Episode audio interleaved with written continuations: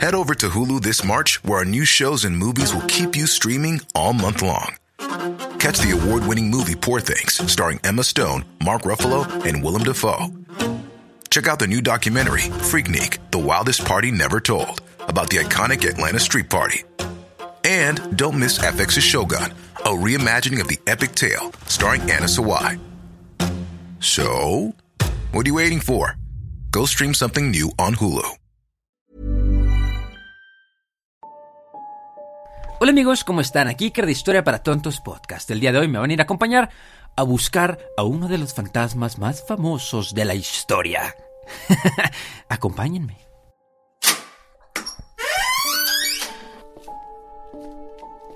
El día de hoy nos encontramos en el castillo de Balcomy, que era una fortaleza abandonada que entre sus muros de piedra esconde una muy triste historia. Se cuenta que en el año de 1615, hace 400 años, un viejo general muy adinerado y poderoso se mudó al castillo y decidió contratar a un pequeño niño para que estuviese a su servicio. Y este carnal en sus tiempos libres le gustaba y se divertía mucho tocando la flauta por los pasillos. Un día de invierno el general se cansó de la flauta del chamaco y lo agarró por el cuello y lo encerró en el calabozo de la torre. Pues dicen las leyendas que el general se olvidó por completo del muchacho, al que encontraron siete días después muerto de hambre. Ah, pobrecito carnal. Pero dicen los guardias que de vez en cuando, cuando hacen ronda por el castillo y entra una pizca de viento, se puede escuchar al niño tocando alegremente su flauta.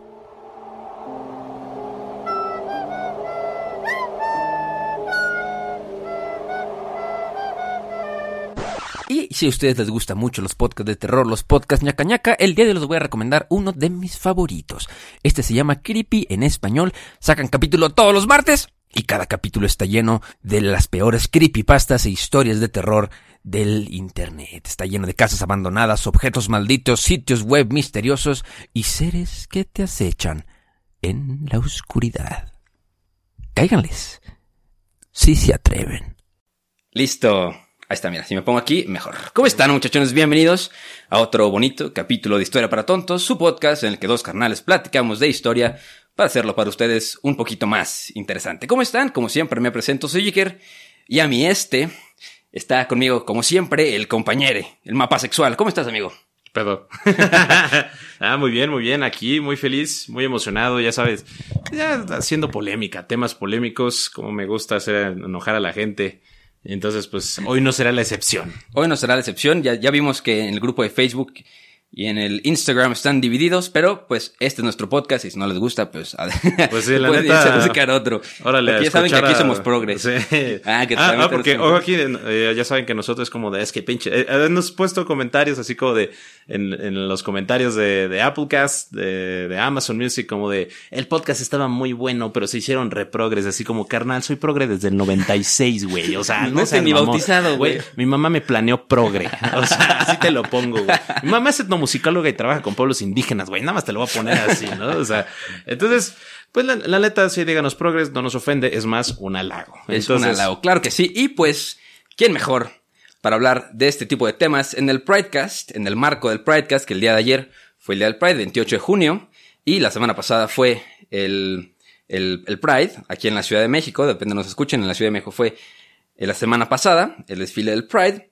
Pues aquí tenemos a Pablo Marinelo es un analista político, conferencista y pues también un tremendo podcaster como nosotros. En, con... Todo el mundo tenemos hoy un podcast, ¿no? ya, es, la, nueva moda y creo que llegó para quedarse. No, hombre, muchas gracias por la, por la invitación. La neta es que me, me emocionaba mucho Siento que el otro día estaba pensando justo cómo lo que ustedes hacen es hablar justo de estos antecedentes que nos ayudan a entender cómo hoy funcionamos. El contexto. Güey, contexto. Lo que yo hago es justo al revés. Creo que mi, mi, mi, objetivo es hablar de política de una manera fácil. Es como analizamos lo que estamos haciendo hoy y viviendo hoy para que el día de mañana que construyamos hacia futuro, pues podamos tener un mejor mundo. Entonces, me, me, me, encanta esta, me emociona mucho desde que, desde que me invitaron. Eh, la verdad es que me emocionó mucho la idea de estar con ustedes y además el tema creo que se va a poner muy bueno. Sí, aparte de que, o sea, es como, va a ser como buen condimento. Bueno, va a ser una buena combinación porque justamente a nosotros como que nos gusta hablar el antecedente de cómo llegó hasta ahorita y, y pues tú nos puedes comentar mucho de cómo, cómo es la aplicabilidad el día de mañana, ¿no?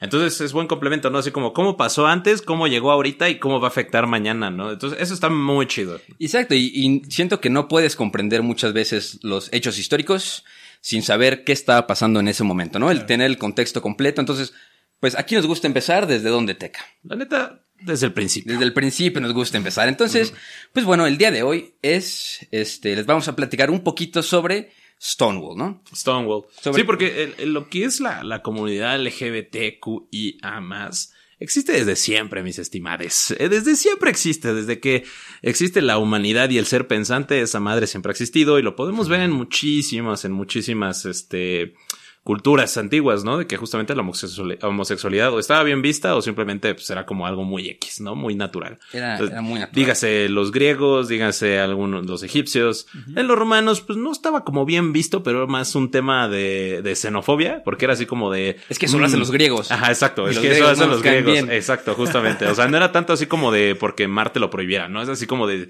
güey, es que entre los griegos lo hacen y como lo hacen los griegos, nosotros no debemos de hacerlo, ¿no? Entonces, igual acá en las culturas prehispánicas, pues entre los mayas era muy normalizado, entre los mexicas no estaba bien visto, pero tampoco estaba mal visto, era así como. En Tailandia. En Tailandia en también Tailandia. Es, es una cultura impresionante, ¿no? Hoy en día incluso las personas eh, travesti en, en los, los ladyboys que también les llaman comúnmente, eh, sobre Sí. todo en la parte turística, bueno, es que pareciera que son una casta superior, o sea, es impresionante también cómo se les trata, ¿no? No, y aquí, por ejemplo, ac- actualmente tenemos eh, pueblos indígenas como los zapotecos de- del Istmo de Tehuantepec que, que tienen a los mushes, que son básicamente el tercer sexo, ¿no? Porque es así como hay hombres, mujeres y mushes.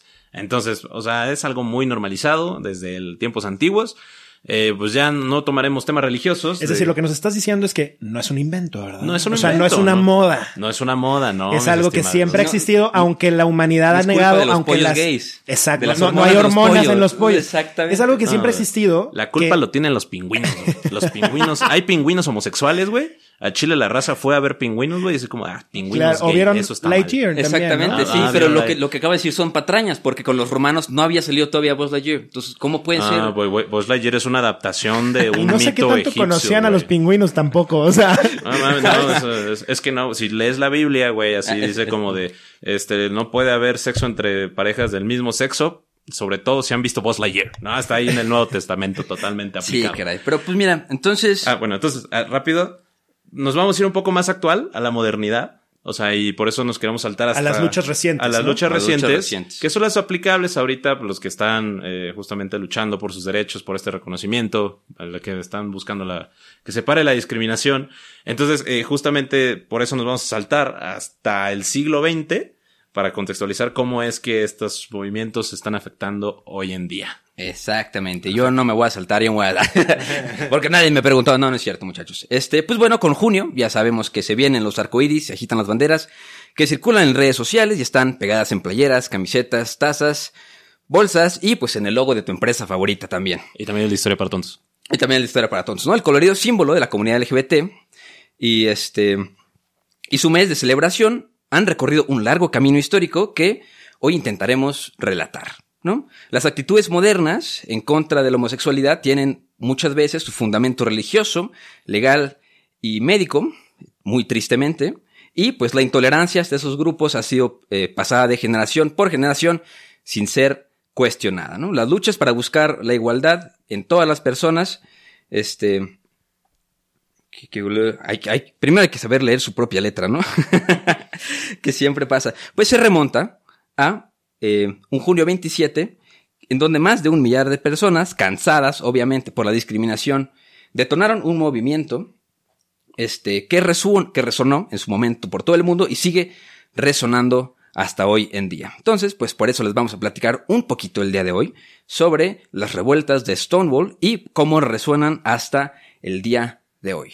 ¿no? Sí. Esa sería como la introducción de lo que vamos a platicar este el día de hoy y pues como una como un contexto histórico así rapidísimo, pues sabemos que durante, como ya lo dijo Teca, durante ya este gran parte de la historia de la humanidad, la homosexualidad y pues este la comunidad siempre ha estado presente, ¿no? En, en muchas Invisibilizada, pero presente. ¿no? Exactamente, invisibilidad. Negada, pero presente.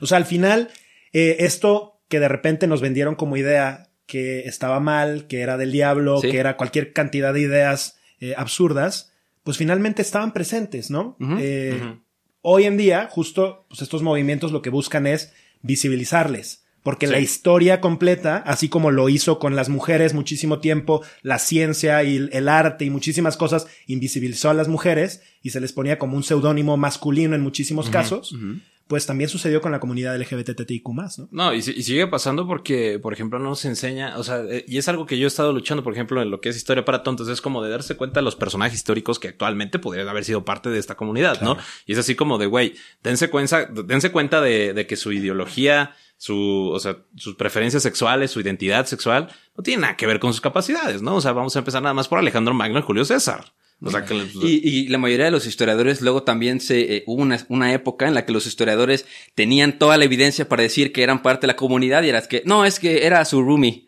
¿no?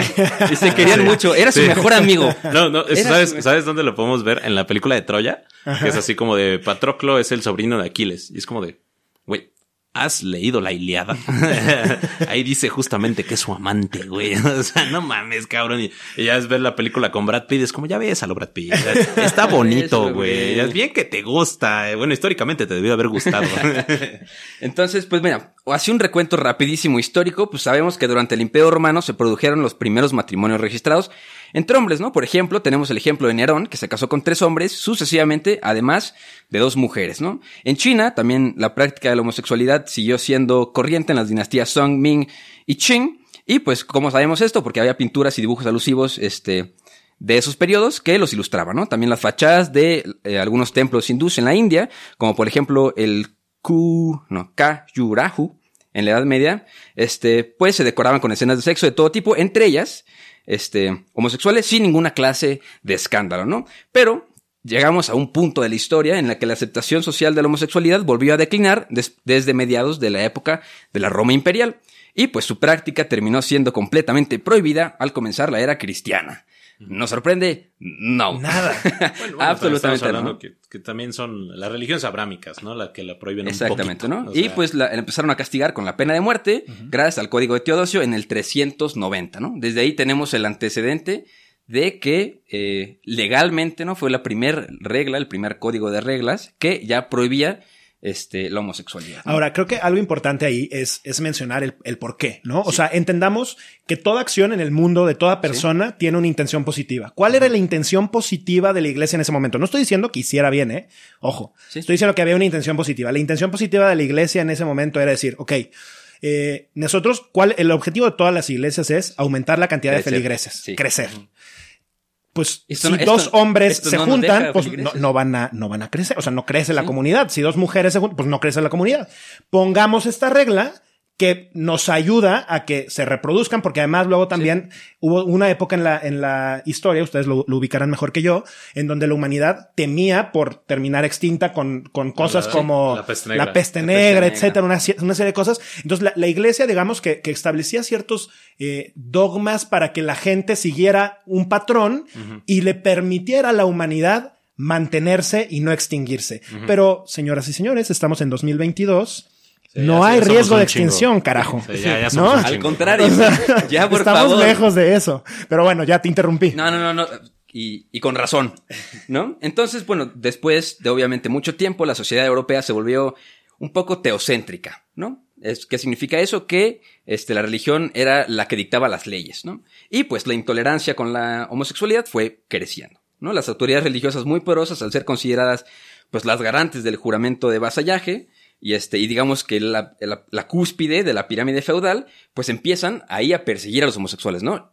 Ya tenemos que en el, en el, en el, ¿cómo se llama? En el código de Teodosio era la pena de muerte, pero si te, si te encontraban, ¿no? Haciéndolo. Pero aquí, ya, este, en la sociedad del siglo XII, ya tenemos que ya había una persecución, este, latente, ¿no? Ya, ya no era una cosa de que te encontraban haciéndolo, sino ya, ya eras buscado, ¿no? ¿No? Así como ser judío, al pobres judíos les ha tocado que los persigan toda la vida, ¿no? Y pues este, bueno, también tenemos un poquito ya los antecedentes más para acá, ¿no? De, de este, de, de códigos de leyes un poco más progresivos después de la, de la, ilus- de la ilustración, como en mil- 1791, ¿no? Basándose en los principios filosóficos de la ilustración y el espíritu y la libertad, el Código Penal francés de Napoleón, pues, este, despenalizó ¿no? Este, la homosexualidad, pues al considerar solamente que pues, eran delitos las conductas que perjudicaban a un tercero. A la sociedad. A la sociedad, ¿no? Y, y justo creo que aquí es donde viene una pregunta que, que a mí me gustaría que todos en casa se hagan, ¿no? ¿A quién en la sociedad le afecta, o sea, y por afectar es no porque siento que se ve feo, o sea, no me, no me salgan con resp- respuestas estúpidas, o sea, que- ¿a quién le hace brinca, daño que me dos hombres o dos mujeres se amen? Sí, ¿A quién le hace daño? No, o sea, yo- de verdad es que por más que intento rascarle y encontrar y empatizar con el argumento Sí, contrario, Es, es difícil. o sea, entiendo que tal vez no te gusta, entiendo que tal vez te confunde, entiendo que tal vez en una de esas hasta te gusta y, y no, no, no debería miedo, de gustarte, Y te da ¿verdad? Te da miedo. Pero, pero ¿a quién le afecta? A nadie, esa No, es la realidad. Y, y es que justamente también la, la justificación es como piensen en los niños, ¿no? Y, En los sabrosos niños. Ajá. Los niños saben más que lo que nosotros sabemos de este pedo. Sí, justamente. O sea, y es así como de en qué le afecta a los niños, ¿no? Que, que acepten su identidad, que digan como eso no me gusta, eso me gusta, eso me hace dudar. O sea, y que, que no está mal, ¿no? Porque es el proceso de descubrimiento. Y que dices que los pervierten. No mames, güey, quítale la compu tu morro, se la pasa viendo porno, güey. No, o sea, ¿Sabes cuál es una de las mayores estupideces? Que la mayoría de, los, de las personas cuando escuchan, sobre todo de las personas en México, en países tan conservadores, cuando escuchan eh, gay, lesbiana, bisexual, eh, o sea, transexual, etcétera, inmediatamente piensan en la parte sexual, ¿no? sí. ¿Por qué no piensan en la parte sexual con las personas heterosexuales? O sea, no, no creo que las personas de la comunidad LGBTIQ sean más promiscuas. O sea, defi- o sea, definitivamente no son más promiscuas ¿no? que una persona heterosexual.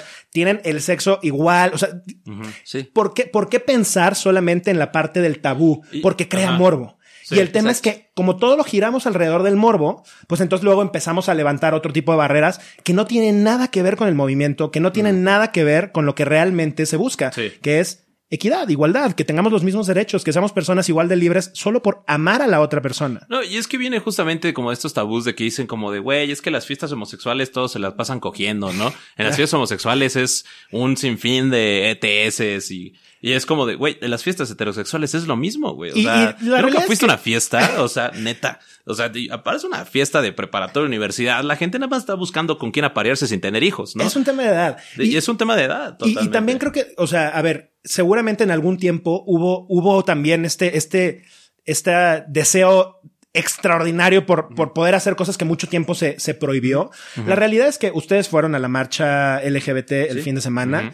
Es la primera vez que yo voy aquí en la Ciudad de México. La verdad, es un lugar en donde tú puedes ir con tu familia. Sí. Me, me tocó ver muchísimos niños, muchísimas familias Sí. con sus hijos, hijos, hi- hijos, hijas e hijas de una manera increíble, porque en realidad es que sí es un ambiente muy sano, sí es un ambiente muy apto para cualquier persona. O sea, a ver, sí puede haber de repente escenas como hay cuando vas a la playa. O sea, Cuando, claro. cuando gane Cruz Azul y se van a celebrar al completamente. Suceden en muchísimos ambientes. No es exclusivo eso. Es, es por ser humanos, no por, no Sí, por claro. ser la No, comunidad. Aparte ¿no? es un, o sea, yo lo que me di cuenta de que la marcha es un festival, ¿no? O sea, porque justamente lo que me estaba diciendo una amiga es que me dice como de, güey, es que yo estaba sorprendida porque la gente es muy feliz y yo pensé que iba a ser como una marcha de exigencia y, y sí lo es. O sea, porque hay gente que sí lleva sus pancartas y hace gritos, bullas de, de exigencia de protección de derechos, de aceptación, pero es básicamente un parade, ¿no? Eso es un Hoy en día, festival sí. donde, hoy en día, donde la gente va a expresarse libremente. Porque a lo mejor no te puedes expresar así en tu trabajo, en tu escuela, con tu familia. En tu día a día. En tu día a día no puedes hacerlo, entonces encuentras un día al año donde puedes así expresarte libremente, de disfrazarte Es- es- como es tú una quieras. manera de decir, mira cómo lo, ¿no? puedo Ajá, hacer visibilizar. y no justo. pasa absolutamente nada. No, no es que me a vista nadie así le estoy haciendo días. daño por besar a mi pareja enfrente de ti. Absolutamente. Como tú tampoco lo haces besando a tu novia heterosexual, como tú tampoco, ¿sabes? O sea, es como cómo podemos normalizar conductas que en realidad no tienen nada de malo, pero que la sociedad durante muchísimos años nos ha impuesto y nos ha enseñado que hacen daño, no sabemos a qué, pero a algo hacen daño, ¿no? Sí. Y ojo, o sea, tampoco digan, ah, es que ustedes son parte de la comunidad, por eso hablan así. A ver, el, el Iker es más hetero que yo. Uy. Los dos, los dos tenemos. Eso nada más lo decido yo, amigo. Bueno. Ven acá. Imagínense O sea, que un beso a Teca. Ajá, exacto. O sea, justamente nosotros tenemos pareja del, este, de diferente sexo. No sé si tú tengas pareja. Sí, yo tengo pareja Ah. del mismo sexo. Ve, ajá. Y, y digo, a ver, creo que esto es algo bien, bien cañón. ¿Cómo nos explican desde que estamos chicos Sí. que a fuerzas tenemos que ser heterosexuales? O sea, esta, esta educación heterosexual, sí o sí, a muchas personas les priva de no voltear a ver el 50% de la población. O sea, Sí. yo te diría, amigo, amiga, amigue, si hoy estás soltero, soltera o soltere, pues quizá es porque no has volteado a ver a otra parte de la población que tal vez está Sí. ahí O a lo- esperándote o a lo y ahí está tu sí media naranja, ¿no? ver, pero tienes una pena Negación. internalizada que dices, es que ¿cómo? No, y- O sea, viene también de la educación familiar, ¿no? O sea, así Claro. como de me da pena que van a pensar, que eh, tal si me enseñaron que esto estaba mal, mi religión me lo prohíbe. yo tenía- Pero bueno, mire, yo, yo tengo, así si ustedes, por ejemplo, se los inhibe la religión, se los voy a poner así, yo tengo un tío que es cristiano y es gay, ¿no? Y es pastor, o sea, es todo, todo lo que no debería ser según la religión y él predica eso, ¿no? Es como dice, es que a mí, bajo mi lógica, o sea, si Dios es todo, Dios es gay, ¿no? Y nos ama a nosotros como lo es, e inclusive hace bromas, ¿no? Y hacemos bromas como de, güey, es que pues Jesús dijo, tienes que amar al prójimo y pues, es muy gay de su parte, ¿no? O sea, o sea, entonces es- justamente es como de que ya, ya son como estigmas propios que vamos desarrollando, ¿no? A través de, pues de cuestiones familiares y, totalmente y que sociales. pasan de generación en generación sin ser cuestionadas, ¿no? Exactamente. Y justo ahorita le- les quiero platicar un poquito de por qué estalló este Stonewall, ¿no? Y el contexto que viene en Estados Unidos, ¿no? ¿Por qué estaban tan enojados los americanos en ese momento de, de decir ya, es el momento de un punto de inflexión y decir ya estamos hartos de lo que está pasando, ¿no? ¿Por qué en los Estados Unidos eh, se pensaba de esta manera, no? Pues a diferencia de Francia, Que, Napoleón puso su, código penal con bases en la ilustración, pues en los Estados Unidos se heredaron la legislación de sodomía del Reino Unido, dos cosas muy diferentes, ¿no? Y pues los colonos puritanos llevaron eh, sus prejuicios desde, desde el viejo continente hasta los Estados Unidos, ¿no? Desde las 13 colonias ya, este, más bien desde las 13 colonias iniciales, solo Georgia, este, carecía de ley contra la sodomía. O sea, ya una de 13, ¿no? Ya cuando se hicieron 50 era una de 50. Sí. ¿no? O sea, era todo el país, tenían leyes contra la, sodo- la- la sodomía, ¿no? Y pues, después, este, en Carolina del Sur, por ejemplo, los, los sodomitas podían ser condenados a la pena de muerte. O sea, y- y- y era lo mismo, había persecución y había pena de muerte, ¿no? Pero un poquito más adelante, obviamente cargando ya con todos estos prejuicios y estas leyes que se habían formado en torno a, este, a las leyes que habían exportado ahora sí que desde el Reino Unido, pues un poquito después, en los, en los años 1850 por ahí, que apareció el psicoanálisis, eh, pues se produjo un cambio en la percepción de la homosexualidad, pero pues tampoco fue un cambio para bien, ¿no? Porque pues en vez de ver a los homosexuales como viciosos, pecadores y delincuentes, los empezaron a ver como enfermos mentales, ¿no?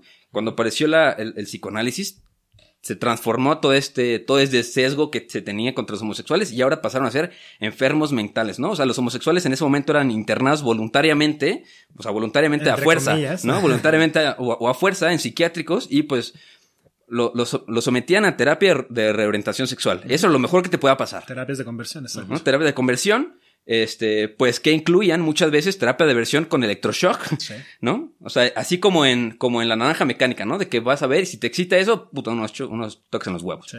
Casi, casi, ¿no? O sea, Oh, qué rico.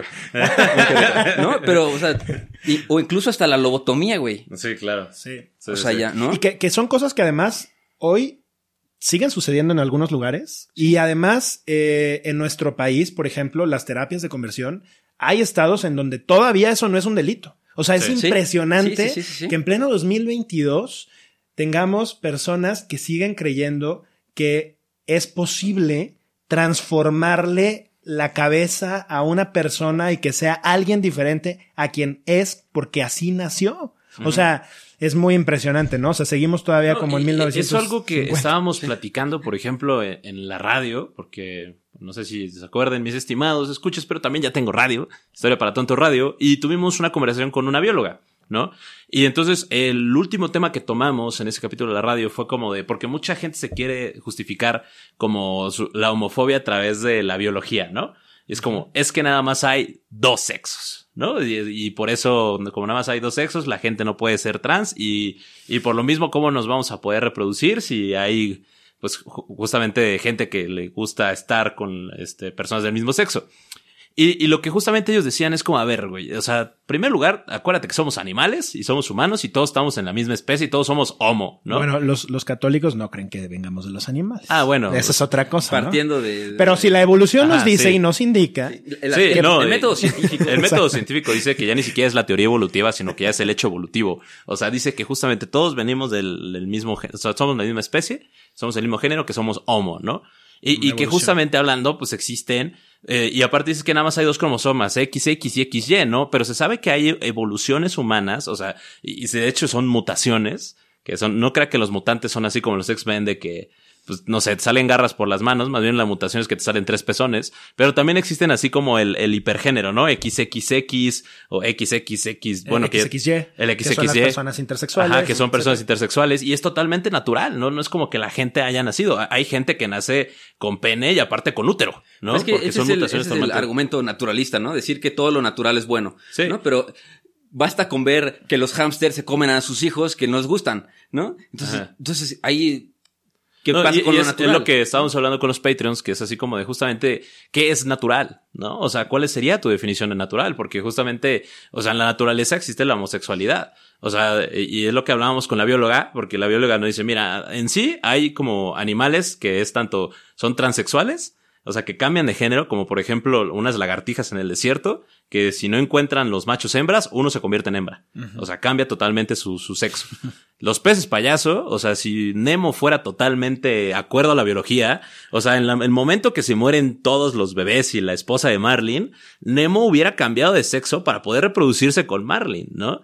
Y aparte, pues lo que decíamos el, con los Patreons, hay pingüinos homosexuales, porque pues obviamente si de repente un, un leopardo marino se come a la hembra, pues el macho no puede cuidar el huevo. Entonces busca una pareja macho que también pues, se haya quedado sin pareja hembra y, se juntan y, y, crían su huevo, e inclusive también las jirafas, ¿no? De que de repente si por alguna razón no se puede consumar el acto reproductivo, se quedan jariosas y se empiezan a cochar entre ellas. O sea, eso existe en la naturaleza, ¿no? y digo, o sea, y, digo, este argumento de lo que es natural, es, a, ver, digo, no estaríamos hablando en un podcast con micrófonos que no son naturales. O sea, les recuerdo que sus, iPhones no nacieron en un árbol. O sea, o sea es, es, es, como, a ver, estamos en 2022 otra vez. O sea, acuérdense que el ser humano ha avanzado, la ciencia ha avanzado, nos hemos dado cuenta de muchas cosas y seguramente nos vamos a dar cuenta en el 2050 que había cosas que hoy estábamos haciendo de manera incorrecta, como esto. Como esto, ¿no? Sí, totalmente. O sea, y también. Y por eso, y de ahí la importancia de tener estos espacios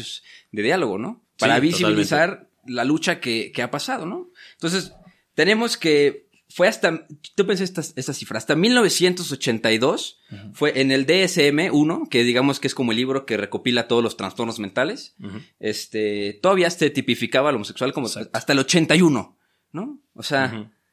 Sí. Sí, qué, impresión. o sea, ya casi cae el muro de Berlín.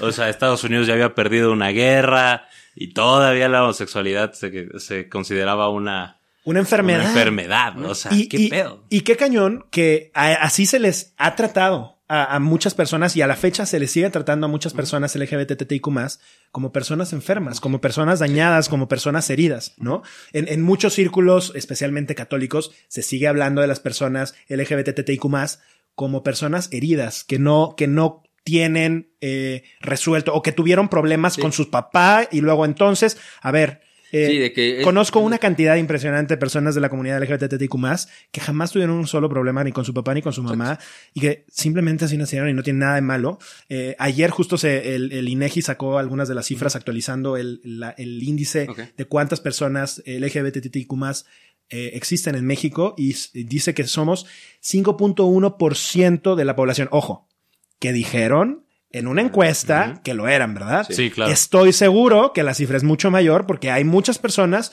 que han tenido cosas con otro tipo, o sea, con, personas de su mismo género y no lo aceptarían o no lo han aceptado o no lo van a querer aceptar porque también vivimos en un sistema en donde esto está mal visto. Y, si nos vamos a lo macro, ya también ya salió una estadística, eh, ahorita te digo quién, quién la hizo, donde el, que justamente la gente que participó a nivel mundial en esta estadística, se está hablando que entre la población millennial y centennial, o sea, la raza entre 18 y 32 años, el 20% se considera parte de la comunidad LGBT. ¿no? Ya estamos hablando de niveles macros. De, a nivel mundial, ¿no? O sea, totalmente. O sea, que es así como de, bueno, a lo mejor que también consideran ahí la gente que se siente atraída, pero no se identifica cómo. es que ahorita va, ¿no? Porque vamos, vamos, vamos para adelante y para atrás, vamos para adelante y para atrás. no importa. Esto es un baile, esto es un baile, esto es un parade, claro que sí. Entonces, miren, tenemos que en el, hasta 1924 apareció la primera organización eh, para reivindicar los derechos civiles de los homosexuales, que se, se, llamaba la Society for Human Rights, pero obviamente fue muy rápida, este, o sea, la desarticularon muy rápidamente, ¿no? Los Estados Unidos. Pero aquí ya vamos justo a lo que dice Teca, porque este, la comunidad científica, el primer intento, Sobre explicar estos fenómenos fuera de la perversión y fuera de las enfermedades sexuales fue el informe Kingsley, ¿no? Que, este, que se trataba sobre la sexualidad del hombre y la mujer, que fue uno de los primeros en abordar científicamente los temas de la homosexualidad y bisexualidad entre otros tipos de orientación sexual. Y este, bueno, tuvo una gran difusión dentro y fuera de los círculos científicos. Y pues digamos que el comportamiento sexual del hombre resultó una sorpresa para la sociedad al descubrir que las prácticas homosexuales no eran fenómenos marginales y que eran realizadas por un porcentaje considerable de la población. ¿no? Digamos que este, el informe Kingsley, que se tuvo que hacer varias veces porque estaba muy sesgado, porque la, población científica decía, no, no, no, es que eh, más del 50% de tu equipo, doctor Kingsley, son mujeres. Entonces a lo mejor no estaban pensando bien ese día y, y estaba sesgado. Entonces tuvieron que hacer varias veces el informe Kingsley en el 48 y, en el, y el de las mujeres en el 53. Pero gracias a esto se, visibilizó en los Estados Unidos de que eh, pues, ser homosexual no era una cosa de, de un trastorno mental. ¿no? Exacto, de un trastorno. Entonces de ahí empezó, digamos, que la visibilización más objetiva de la homosexualidad en los Estados Unidos, ¿no? A ver, y, y, si nos ponemos a hacer analogías como igual de bobas, ¿no? Como, como es esta aseveración que en ese momento se hacía. Pues acuérdense que a los zurdos en algún momento se les quemaba porque, o sea, a ver, de hecho, eres, se, les dice zurdo porque viene de siniestro, ¿no? Y lo siniestro, pues justo está ligado a, la izquierda, exacto. Y, te tiene que mandar a adiestrar. Exacto. Porque te mandaban a adiestrarte. Y, y eh, hubo un momento en la historia en la que los zurdos se les quemaba. Sí. ¿No? ¿Cómo hoy, en pleno 2022, veríamos que a tu hijo zurdo, que pues nació así, ¿verdad? Porque no se hizo, o sea, está comprobadísimo que pues, escogió, pero porque su cerebro, nadie se lo explicó, nadie lo fue llevando hacia eso, pues hoy lo tuviéramos que quemar porque pues no, no manches, o sea, hay que tener cuidado. Pero también qué feo que tengamos que hacer esta comparación para personas que les falta empatía, ¿no? Claro. Es, es como decir, o sea, de que no sé, estás hablando de los, de las violaciones y te tengan que decir, es que imagínate que a tu mamá, ¿no? O sea, qué falta de empatía que te tengan que poner un ejemplo cercano a ti para poder decir, ok, tienes razón, ¿no? Pero sí, en ese momento, digamos que estos, e, estos tipos de, de este, papers científicos ayudaron a, pues decir, oye, esto es más natural de lo que pensábamos, ¿no? Entonces empezó ahí la, o sea, empezó a permear estas ideas en la comunidad científica. Y ya después, obviamente, este, a la, a la sociedad civil, ¿no? Un poco menos apresurado que a la comunidad científica, pero pues igual, es, digamos que fue como, fue en 1924. Entonces digamos que ahí tenemos como el primer reach, ¿no? Y pues ya si quieren empezamos con, con este, ¿cómo se llama? Con Stonewall. Con, con Stonewall, ¿no? Entonces, ¿por qué nos cuentas un poquito sobre qué fue Stonewall Teca. Stonewall fue un movimiento que fue, o sea, mucho lo dice que fueron disturbios, ¿no? O sea, justamente.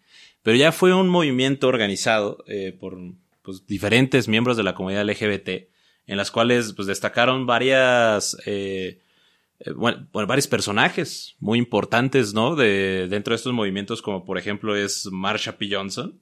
Que algún día deberíamos platicar de Marsha P. Ajá, que, o sea, Marsha P. Johnson, otra que era latina, que se me fue ahorita su nombre. Silvia Rivera, me parece. Silvia Rivera, ajá. Sí. eran básicamente ellas dos las principales, ¿no? Sí, sí, que fueron como de las principales organizadoras porque ya eran eh, mujeres trans. Ojo. Activistas. Una, o sea. Ajá. Marsha era, era, eh, era mujer trans. Era mujer trans negra. Negra. Y tenía, VIH positivo. era, fíjate, o sea, era la minoría más minoría de la las interseccionalidades negativas en ese momento. Ahorita podremos hablar más adelante de interseccionalidades. Y, y Silvia era latinoamericana. O sea, era latino. Entonces, igual también era una mujer trans, latina. Entonces, tenían justo, pues muchos factores en su contra, ¿no? No, era, eran las minorías, ¿no? O sea, bueno, les más, más asediadas. Sí, ¿no? Totalmente. O sea, eran las más asediadas. Y aparte, o sea, hablando un poco de, por ejemplo, de, de, quién fue Marsha Peer Johnson, pues era una mujer que eh, trabajaba, pues, con base en la prostitución, eh, que gracias a eso se contagió de VIH, ¿no? Y aparte eran tiempos donde se decía que el VIH era una enfermedad exclusiva para los homosexuales. Entonces era así de que había doctores que no querían tratar a la gente con VIH justamente por a las este personas eh, eh, eh, homosexuales porque pensaban que eran. Deja tratarlas, tocarlas. Ajá, tocarlas porque pensaban que se iban a contagiar de VIH porque todavía no sabían los suficientes estudios para saber que era nada más por transmisión sexual o por este transfusiones. Transfusiones. Entonces, pues obviamente había una gran ignorancia y pues Marsha P. Johnson pues literalmente vivió en las calles, sobrevivió con base a la prostitución, aparte era drag, le encantaba draguearse y trabajaba en cabarets, ¿no? Y ojo, algo bien importante en esto, eh, con la intención también de eh, aclarar un poco, muchas mujeres transexuales, eh, muchas mujeres eh, que, que son parte de este grupo, y digo mujeres porque es, es el grupo más asediado y que más lucha hoy por tener derechos y más se les transgreden sus derechos, terminan dedicándose a la prostitución. No crean que porque es que son vulgares, o sea, por favor, quitémonos esas ideas estúpidas e irracionales. Se dedican a eso porque la sociedad les expulsa a tal grado que no les queda de otra. O sea, nadie en este mundo, y tal vez habrá gente que sí decida y dice yo me quiero dedicar Sí. a, ser, a ser prostituta o no lo que sea. 1%, No pasa nada, está bien. Si lo quieres decidir, está perfecto. Tener tu OnlyFans está Sí, perfecto. Está, no, no tiene nada de malo. El punto es que para las personas, la mayoría de las personas trans, conseguir un trabajo, a- hace rato veía justo un, un indicador en Estados Unidos, eh, hoy en día, hoy, el 60% de las personas trans son desempleadas. Y no es porque sean huevonas, ¿eh? O sea, no es, por- es porque la sociedad les cierra las puertas. Entonces, aquí es donde tenemos justo que, que abrir los ojos y decir, güey, la sociedad le debe tanto a estas personas que son seres humanos iguales que tú y que yo, y que el día de mañana pueden ser tus hijos, y no me vengas y no me digas que no es que no pueden ser mis hijos porque mi educación, come on. Tus hijos pueden estar exactamente parte de cualquier grupo de esto, porque estamos en 2022 y porque el, el- el mundo está abriendo los ojos a entender que así somos y que la sociedad hacia allá va, le guste a quien le guste y al que no le guste que se aguante. Exact- exactamente, exactamente. Pero bueno, Ah, bueno. Esta Marsha P. Johnson, o sea, aparte de, pues, o sea, dedicarse a esto, pues obviamente empezó a, a crear una fundación donde justamente eh, el, su objetivo era apoyar a este tipo de comunidades, ¿no? O sea, que, y sobre todo eh, que eran homeless, ¿no? O sea, que era gente desamparada en situación de calle, que usualmente pues Que se era... les expulsaban, ¿no? Que se les expulsaban, que ah, pues optaban Sus por la papás no prostitución. los aceptaban y los corrían. Sí, entonces lo que hacía Marsha P. Johnson era crear refugios para este tipo de personas para que esta gente no sufriera básicamente lo que ella sufrió, ¿no? Porque ella decía que pues era una situación terrible y que no tenía de otra, también no es como que deseara, como muy bien dices, ¿no? Entonces ella se dedicaba pues a, brindar tratamiento médico, a da- darles un refugio e inclusive un lugar de expresión, ¿no? Que era el, como el pub de Stonewall, que ah, ahorita vendremos por, por qué se fue justamente ahí. O sea, pero también hubo otros movimientos, por ejemplo, de un personaje que se llama Harry Hay en 1950, que es como un antecedente directo, que también fue de las primeras personas gays que decidieron hacer un movimiento social a, a favor de sus derechos por, por lo mismo del cansancio y el estigma que existía. Entonces, pues ya fue, o sea, justamente a través de este hartazgo a nivel nacional, el, porque estamos hablando, Joaquín, únicamente de Estados Unidos, ¿no? Que fue un, Sí. o sea, el movimiento LGBTQ y además es, es un, ¿cómo se llama? Un, un préstamo, se podría decir. O sea, el día es un préstamo porque justamente es. Ah, sí. Sí, que- digo, da- dado el- justo el, el tema que, que me imagino que hacia allá vas, lo que hubo en, en- en Stonewall, pues fue tan grande que, que removió a todo el mundo, ¿no? Sí, sí, que fue, o sea, que justamente fue tan grande que la gente dijo como de, güey, eso está bien chido, ¿no? Vamos a compararlo con la Revolución Francesa, ¿no? Que fue la Revolución Francesa y todo el mundo dijo como, güey, esa revolución está chida, ¿no? Entonces, eh, contagia este Claro. movimiento y este, con, este movimiento de Stonewall contagió a tal grado que se volvió una representación mundial. Como lo que sucede con el 8M Sí. de, Sí. de temas feministas, ¿no? Como lo que sucedió con el Black Lives Matter hace poco, eh, con la muerte de una persona que la policía justamente estaba asediando y lo termina matando. Y todas estas cosas, o sea, si, si se fijan en todos estos casos, son acciones que en muchos casos el Estado sí. destapa o el Estado genera y que gen- al, al, al, al evocar un hartazgo social, empezamos los ciudadanos a abrir los ojos y decir esto no puede seguir así y entonces se hacen una serie de revueltas y movimientos para que las cosas cambien, Sí. ¿no? Y justo eso fue lo que pasó en Stonewall y Sí, que, que a lo mejor si en Stonewall hubiera sido un grupo de la sociedad civil organizada que hubiera sacado a todos de Stonewall, a lo mejor no hubiera pasado lo que pasó. Pero Quizá. como dices tú, como fue el Estado y las personas ya estaban hartas con todo lo que les platiqué de que los fichaban como personas este, enfermas y había todo este tipo de terapias para convertirlos y era casi casi tortura, ¿no? O sea, te quitaban hasta tu autonomía con una lobotomía, ¿no? Entonces la gente ya, ya estaba ya estaba harta, entonces por eso salió este Stonewall, ¿no? Entonces, ¿dónde estaba Stonewall, no? Stonewall estaba situada en, en la Christopher Street, ¿no? En Nueva York. ¿Sí, no? sí, Sí, sí, Sí, sí. en, en Nueva York. Pero es que creo que justo la fundación Stonewall está en el Reino Unido, según yo, Ah, ¿no? pero bueno, la- eso. el- sí, Stonewall, el Ajá, bar Sto- estaba Stonewall está. Y, era una propiedad que era eh, parte de la familia Criven Genovese, ¿no? Que no, no, no es que, ojo, eh, o sea, este es, es- es muy padre este dato, porque siento que en muchos lugares donde lo he leído, este, como que distorsionan un poco las cosas, ¿no? No es que la mafia haya sido pionero en darle su espacio a la comunidad, sino que encontraron el nicho negocio a, a don- a donde les podían Ah, sí. cobrar lo el que ellos capitalismo querían. maravilloso y dijeron, oye, mira, estos se están escondiendo. Nosotros también vendemos alcohol de manera clandestina. Y les- Oye, les podemos cobrar más por este pedo. Pues oye, es, es un mercado increíble, Sí, vamos a dárselo, ¿no? Es lo que hacen ahora las empresas, ¿no? Ya existe, claro. O sea, ahorita ya está normalizado. lo mismo, ¿no? Es como, compra tu playera que es con un arco iris en Por supuesto. 1800 pesos. Y tú ves en los parades también todas las marcas que están ahí, ¿no? Ya ahorita podremos Sí, pero- entrar a esa parte. Sí. Exactamente, sí, pero no fueras porque no te contrato.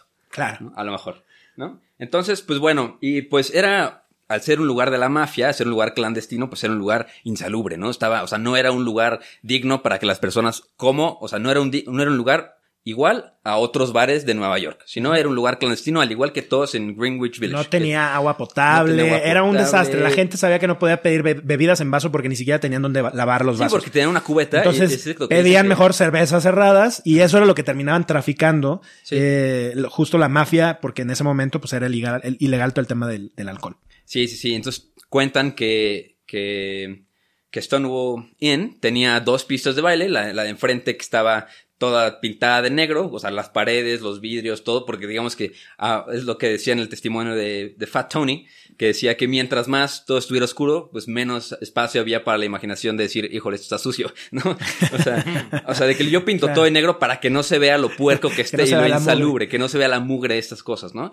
Pero la lógica también era de que en, en el cuarto más oscuro tenían luces eh, amarillas y cuando había redada, ese día ponían, las ponían rojas. O al revés, creo que estaban rojas y cuando había redada las ponían blancas, ¿no? Exacto. Y eso era para que, hey, de- Todo el mundo sabía, entonces dejaba de ligar o dejaba de voltear y entonces Ajá. en automático. Y fíjate, había una cosa muy chistosa que por lo menos esto es lo que decían algunos de los libros que, que estuve viendo, eh, que tenían que, si, si había mujeres, por ejemplo, eh, trans o, o mujeres que estaban vestidas de, o hombres que estaban vestidos de mujer, etcétera, eh, tenían que tener al menos tres prendas masculinas para que, pues, todo bien, ¿no? Sí. O sea, si traía menos de tres prendas masculinas, híjole, los arrestaban y, Sí. y había un problema, ¿no? Sí, falta la moral. Además de que se tenían que identificar y tenían que hacer, pero, ojo, había redadas muy, muy seguido, o sea, eh, si era algo que era muy normal. una vez a la semana. Había que era, era muy atípico para los otros bares, Exacto. ¿no? En los otros bares había una cada seis meses. Ahora, era algo que estaba además tan normalizado que le daban dinero a los mismos policías Sí. y a veces lo hacían, las redadas las hacían tan temprano para que pudieran, después de que se iba la redada, seguir con la fiesta. ¿Sabes? O sea, Porque- es- porque estas cosas. Que justo era, era, era, era el catch, ¿no? De que llegaba la redada temprano, se Entonces- llevaban el alcohol que teníamos, pero después... y tenían otras tres sacamos- cuartos con, llenos de alcohol. Tenemos, exactamente. Y lo que pasó en Stonewall, eh, o sea, el día de Stonewall, que fue el 27 de junio de 1967, fue que llegaron después. Los policías, digo, ya llegaremos un poco después, ¿no? Pero llegaron a las 2, 3 de la mañana, que seguramente fue un alto, ¿no? Porque también cuentan que en ese momento todavía había población, o sea, digamos que estaba como el equivalente al Frente Nacional por la Familia con los policías en ese día, ¿no? Entonces, Que fíjense, hoy existen todavía ese tipo de cosas tan ridículas. Sí. O sea, qué impresión. Sí, entonces, pues digamos que en el, en, en el Stonewall Inn tú entrabas, ¿no? Y había un portero que se me hace muy chistoso porque también leí esto en varios libros, que te dejaban pasar primero si te conocían y segundo si te veías gay, ¿no? Entonces, pues para la población gay o trans en ese entonces, que, o sea, eh, era muy raro, ¿no? Porque para entrar tenías que verte gay, pero, Pero fuera... no podías caminar en las calles siendo Exacto. o viéndote gay, ¿no? Exacto, entonces era, era había, como... una, había una cabinita, ¿no? Donde te puedes personalizar. Como Superman, ¿no? Exacto, sí, cambiabas rapidísimo, ¿no? Y pues te, había como, se supone que era un club privado, ¿no? Para que les pudieran vender alcohol. Este, o ellos llevaban su propio alcohol, pero te tenías que registrar, ¿no? Te, entonces había la gente registrada con, con nombres falsos y todo Por para, supuesto. obviamente, Nadie porque- quería ser ¿no? Pero también pasaba esto, ¿no? Como era manejado por la mafia, la mafia ya sabía quién eran los, quién eran los, los, los big spenders, ¿no? Quiénes, quién eran los que sí cargaban billete y pues obviamente lucraban también con ellos. De que, ah, no quieres que tu familia sepa que vienes aquí o no quieres que en tu trabajo sepan, no pasa nada, tú suéltanos aquí un billete. Entonces digamos que la mafia aprovechó para sacar dinero de todos lados, ¿no? Sí, O nunca sea, le perdían. no, no, ellos no. La, la casa nunca pierde, ¿no? Y pues bueno, este, digamos que eso pasaba, así estaba el panorama en, en este, en Stonewall, hasta que llegó ese día, ¿no? Que justo como les contábamos, este, la policía, bueno, obviamente el Stonewall daba mordida a la policía para que la policía dijera qué días iban las redadas para ellos poder, poner este pues, ajustar su evento, ¿no? Ajustar su evento y empezar a hablar de fútbol y de, ay, sí, como, ¿no? ¿No? Y este, ojo, tampoco a la comunidad no es que no le guste el fútbol. claro. Pero un chiste. Hay, un hay futbolistas gays también. que también es otro tema, también es otro tema que debemos tratar, que no, que no hay pocos. Estas estigmatizaciones, ¿no? De, de a, las personas LGBT, pues les tienen que gustar eh, jugar con Barbies, ¿no? y a las personas heterosexuales les gusta jugar FIFA, ¿no? Pues, o sea, perdón, pero no. o sea, rompamos también ese tipo de estereotipos. Entonces, pues vamos aquí. Pues ya, digamos que llega el día, el día indicado, ¿no? Que es el 27 de junio de 1967. Y pues en ese momento llega la policía y empiezan a tocar puertas, ¿no? Y pues obviamente todo el mundo estaba en plena fiesta. A todo el mundo los agarraron con este, echándose sus cubas. Entonces, obviamente no podían tomar alcohol, no podían estar bailando. Y pues este, empezaron a, sacar a la gente. ¿Qué me enseñas? No, nada. Ah. y pues ahí empezó, ahora sí que, este, pues empezaron a sacar a toda la gente, pero pues lo curioso es que eran cinco o seis policías, ¿no? Contra unos 400 personas, ¿no? Este, y pues llegó un momento en que empezó, ahora sí, escalaron eh, los disturbios, empezó la violencia por parte de la autoridad y pues llegó como este momento de película de Hollywood, ¿no? De que estaban arrestando, por, por aquí el nombre de quién, este, ay, es una, una persona muy famosa, creo que se llama, así, se llama Storm Lavarie, de Lavarie, ¿no? Le estaban arrestando, obviamente cuenta la leyenda, detrás del, del, mito, porque también es un mito muy grande, ¿no? Stonewall, ¿no? O sea, sabemos lo que pasó, pero también hay muchos relatos que, este, como la, la, historia. Que son percepciones, ¿no? Que, que son percepciones, ¿no? Entonces cuentan que, que este, esta, muchacha que aparte era lesbiana, que se llama Storm de la eh, la querían arrestar entre cuatro policías y duró más de 10 minutos agarrándose a catorrazos con los policías, por con los policías, hasta que pues la, logran someter y ya ella en el piso con el rostro sangrado ve a todas las personas que estaban viendo, contemplando literal como espectadores, como si esto fuera un juego, ¿no? Exactamente, y, les dice la famosa frase de que why don't you guys do something, ¿no? ¿Por qué no hacen algo? ¿Por qué ustedes no hacen algo? Exacto. Entonces ahí empezó, digamos que la resistencia por parte de los que atendían al, al Stonewall Inn. Y algo que también había pasado un poco como antecedente es que los policías, a justo muchas de las mujeres lesbianas que estaban en el lugar, las estaban toqueteando de una manera terrible para tratar, según esto, ver que no tuvieran eh, drogas, otro tipo de cosas, alcohol, etcétera. Pero realmente, pues las estaban acosando de una manera horrorosa. Cosa que también, o sea, ya a las personas que estaban como espectadores, y espectadoras, ya, ya los tenía muy incómodos, ¿no? O sea, no estaban ahí nada más por morbo, estaban con mucha impotencia, porque finalmente era la policía que estaban cometiendo una serie de cosas impresionantemente infrahumanas, pero pues no teníamos mucho que hacer, ¿no? ¿Qué? Ah, yo di algo, güey, ¿no? no, estoy escuchando, güey. No, y justamente también, o sea, lo que se habla mucho de, de, estas grandes redadas, pues, de como dice Iker, así como de, como este, estaban comentando, es que eh, justamente, pues obviamente no, no faltaban, ¿no? También todos los comentarios homofóbicos, de como es que nada más estamos arrestando por los maricas, nada más este, por ejemplo, esta chica, este, que estaba peleando con los policías, justamente se dice que le decían como, ah, es una típica marimacha neoyorquina, ¿no? O sea, obviamente, no solo es como también la violencia física, sino que la, violencia verbal, ¿no? Que continúa, psicológica, ¿no? Que pues se dice que ya después de que empezó toda esta redada, o sea, el, capitán de la policía narra que de la nada salieron muchísimas personas. Exacto. ¿No? O sea, de que tuvieron que llamar refuerzos de policías, pero de la nada llegaron más personas también a defender el, pues el lugar, ¿no? Que ya también se había convertido en un lugar pues de seguro para, para la comunidad. también el, Stonewall Inn eh, no nada más era un, un club nocturno o un bar, sino que en el día también albergaban adolescentes de la comunidad LGBTIQ+, sin hogar, también había mujeres trans de color, lesbianas, drag queens y hombres homosexuales, ¿no? Sin hogar, que seguramente la mayoría eran, este, que los habían corrido de su casa por eh, formar parte de la comunidad. Entonces, no nada más significaba el cerrar Stonewall, cerrar un antro, ¿no? También le quitabas la posibilidad del... Algo así como un hogar para muchas personas. Para muchas personas, exactamente, ¿no? Entonces... Y es que además, imagínate, estando en Nueva York, en un lugar, en, un punto en la historia en donde pues realmente no tenías espacios seguros en donde vivir tu vida tal cual eres, eh, que, que cierren el único lugar en el que te puedes sentir seguro y en el único lugar en el que eres tú,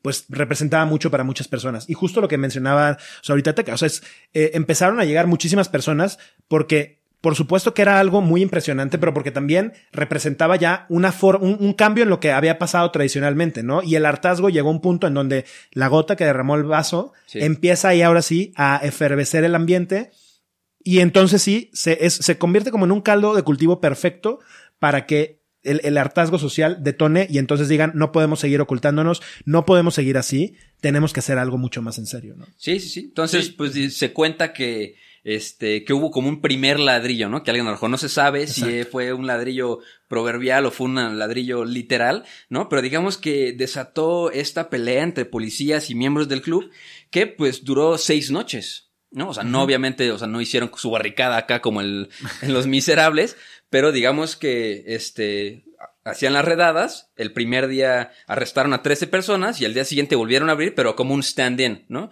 Las personas de la comunidad llegaron por millares a hacer un stand-in afuera de, del Stonewall Inn, que es un stand-in, bueno, a desafiar las, las normas públicas, ¿no? Que en ese momento era impensable salir uh y agarrarte de la mano con alguien del mismo sexo, ¿no? Sí. O sea, ustedes piensan, no, es que fueron afuera a hacer protestas.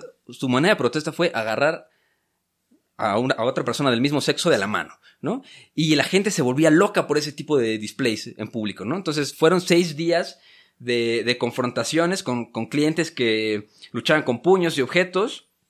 Y obviamente los, más intensos ocurrieron la primera y la última noche. Este, pero pues eh, a esos seis días acudieron entre 500 y 600 miembros de la comunidad que invadieron Stonewall la primera noche del disturbio y pues, este, ya que se corrió la voz de que los clientes estaban luchando, este, alrededor de 2.300 personas llegaron la Christopher Street en la segunda noche. Y pues cada día llegaban entre 500 y 1.000 personas más. Sí. ¿No? O sea, sí, un chingo. Pues sí. Básicamente. No, y ahí es cuando me empieza a marcar el, eh, ese, como un ámbito de ya la creación de un movimiento, ¿no? Porque antes, eh, a lo mejor podríamos decir que eran como conjunto de personas que manifesta se manifestan entre ellos nada más. Pero ya la creación de un movimiento para la exigencia de derechos ya es una pauta todavía pues un poco más este complicada, ¿no? Porque hay que ponerse de acuerdo, hay que ver quién, quiénes vamos a estar, quiénes vamos a ser parte de este movimiento y cuáles van a ser nuestras exigencias. Sí. Entonces, eh, es algo muy interesante porque ya esta pauta de, de lo de Stonewall, o sea, como que abre la, los ojos de mucha gente como de, güey, o sea, estaba tan normalizado que nos trataban de la verga que teníamos que escondernos.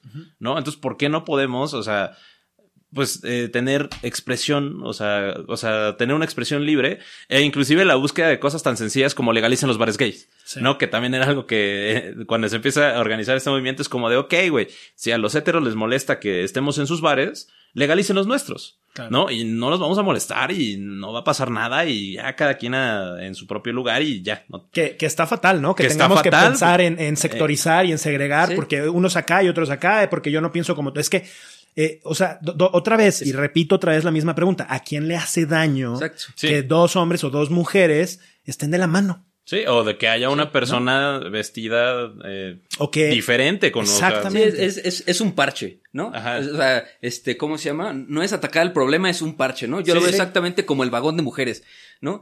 Claro. O sea, es un parche de la sociedad de decir, hicimos de todo y no podemos controlar el machismo. ¿No? Y no podemos controlar. Sí, los hombres son unos animales iracundos que no pueden controlarse para y no pueden sí, no es, tocar es a las parche. mujeres en un sí. en un metro, luego entonces separemos mujeres para un lado, hombres para otro. Güey, o sea, ¿cómo? O sea, de, de verdad no podemos ser un poquito más pensantes. humanos, más pensantes, sí, o sea, no, no somos en serio la especie inteligente de este planeta, o sea, ¿no? Pero pero es muy impresionante y por supuesto que como todo movimiento eh, el movimiento LGBTTIQ ha tenido muchos procesos de evolución, ¿no? En un inicio, justo cuando sucedió esto, eh, era un movimiento que malamente era dominado por eh, gays blancos de clase media que sí. como que segregaban justamente a personas justo como Marsha P. Johnson, ¿no? Sí. Que, sí. que era una mujer transexual, eh, afroamericana, y, y, y, la segregaban muchísimo. Digo, si hoy sucede en sí. grupos de, de, radicales feministas, sí. ¿no? Las TERF, sí. que las TERF. hacen exclusiones a las mujeres transexuales, ¿no? Y que, que no, imagínate entonces cómo era, ¿no? Y obviamente el movimiento hoy en día ha evolucionado y ha dado pasos agigantados para decir, no, no solamente son parte del movimiento, sino nos necesitan a todos, a todas y a todos, siendo parte de, seas de la comunidad o seas heterosexual, necesitamos todas las personas entender la urgencia, porque la realidad del país también es que hoy te matan por ser trans, por ser gay, por o sea, el odio que, que, hemos incubado como sociedad está grueso. Entonces, imagínate cómo era, ¿no? No, sí, claro. aparte, eh, es algo muy, muy interesante lo que dices, porque hay una frase, ¿no? Que dice como los problemas sociales solo existen para los pobres, ¿no? Porque inclusive en, eh, eh, en las altas sociedades, la homosexualidad era todavía un poco más aceptada, pues porque tenías la feria, ¿no? Y todavía lo sigue siendo. Es así como de, bueno, este vato blanco rico es gay, pero es diseñador de modas y tiene un gran talento y, es aceptable tu identidad y tu orientación sexual, pero porque eres beneficiado, ¿no? O sea, porque tienes dinero, porque eres de tez blanca, o sea, porque ya te ven como una persona que a lo mejor me gustaría tener tu estatus social, ¿no?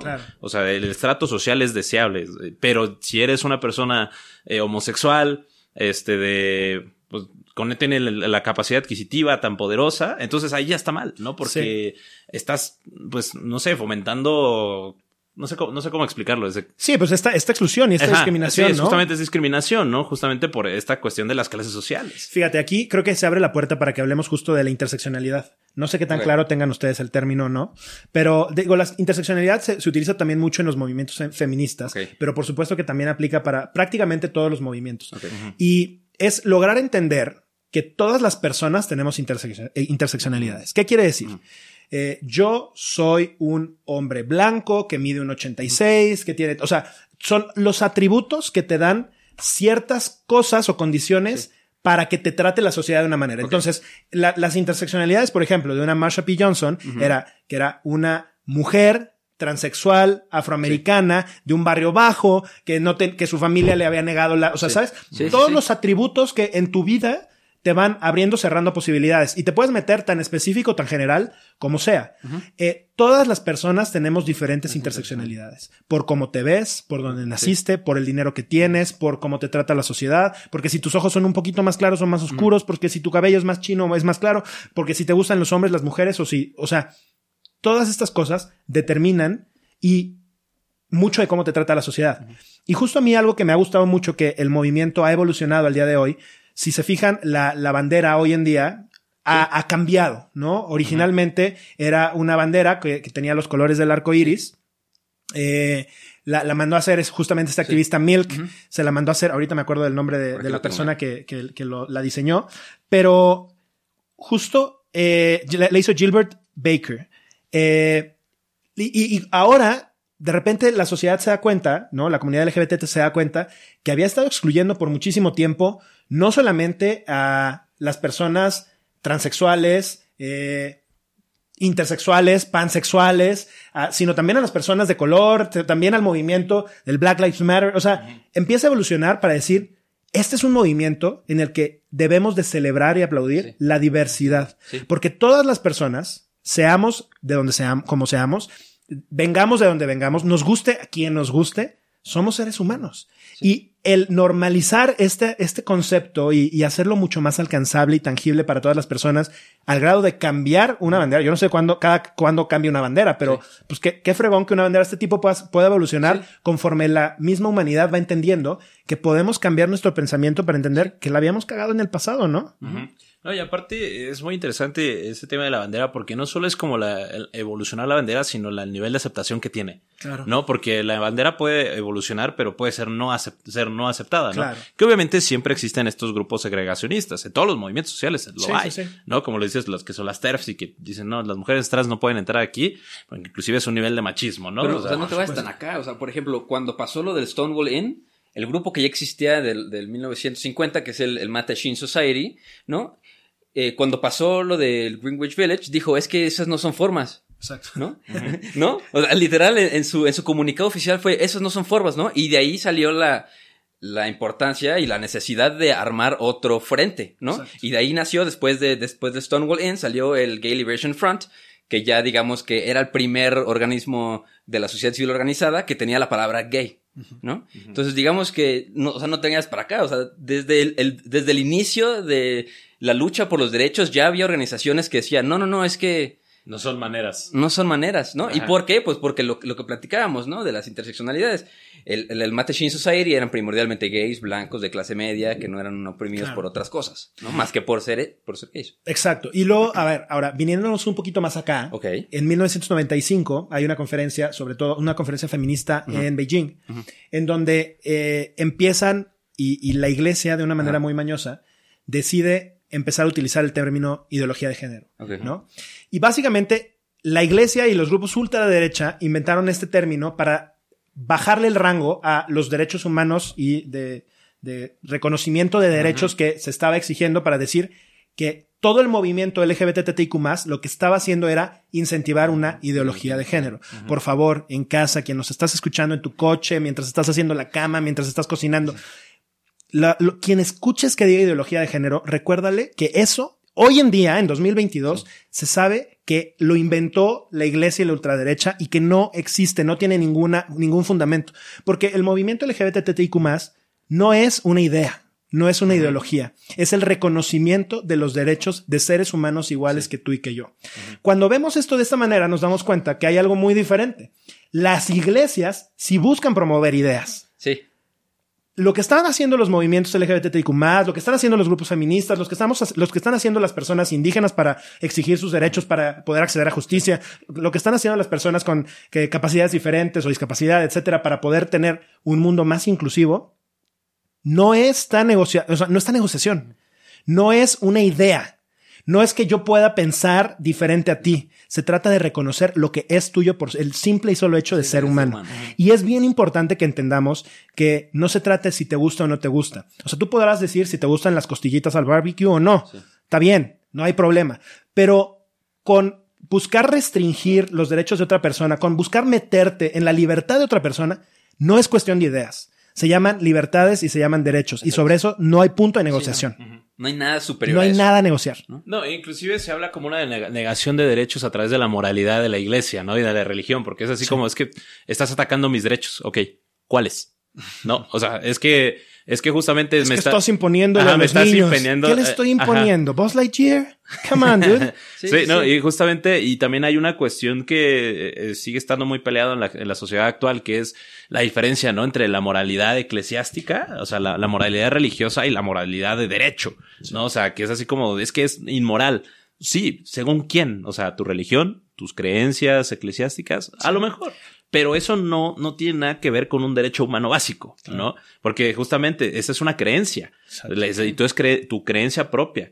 Que, pues, bueno, a tu criterio estará bien. Y somos libres de creer en lo que queramos, siempre y cuando Respetemos. no pase por encima de los derechos y la Sí, libertad de otras es- personas. es- es Eso es muy- bien importante. Es, muy es la- válido decir. La ley yo- fundamental la- de la libre expresión. No la ley fundamental de la libre expresión, eso. Sí, sí, sí. Y es muy, muy válido decir yo no como costillitas barbecue porque mi religión me lo prohíbe. Está bien. Pero es muy, muy diferente decir es que Teca no puede comer costillas barbecue porque mi religión lo prohíbe. Exacto. ¿no? Ahí, ahí, de ahí partimos. Si comer costillitas barbecue no le afecta a nadie, ¿por qué prohibírselo? ¿no? Exacto. O sea, puedes tener las cantidades que quieras, pero justo no podemos transgredir los derechos y las libertades de otras personas. Y entender este concepto es es súper importante, ¿no? O sea, ahora que pasaba justo todo, todo el tema de la película de Lightyear, etcétera, eh, te, te das cuenta cómo hay mucha cerrazón ante estos temas, ¿no? Digo, no, no sé si la vieron la película, pero la verdad es que tiene un beso que la neta está lindo. O sea, no, no tiene nada. o sea, no tiene la película Un está segundo, buena. segundo, punto, un Está, segundo. está mucho más nasty el beso de Blancanieves, así de como de, güey, Blancanieves tenía 14 años, güey. Y, tiene y es impresionante 30. cómo el discurso de, de muchas de las personas que están en contra de esto es, es que quieren imponerle a los niños la ideología. Mira, déjame les voy a decir qué es imponer. Imponer es decirle a los niños que sí o sí tienen que gustarle las niñas y decirle que a las niñas sí o sí les tienen que gustar los niños. Eso es imponerle. Imponer es llevarlos a bautizar sin que ellos tengan su consentimiento. Imponer es llevarlos a hacer una primera comunión y confirmar. Eso es imposición. Sí. Ah, te- Tenemos que dejarlo bien claro y a ver, están en su libertad, está bien. Si ya después tus hijos cuando tengan 25, 30 años te reclaman, bueno, ya será otra historia. Pero eh, imposición, yo, yo preguntaría más bien, ¿no será más bien que les da miedo que se visualice cómo es el mundo real?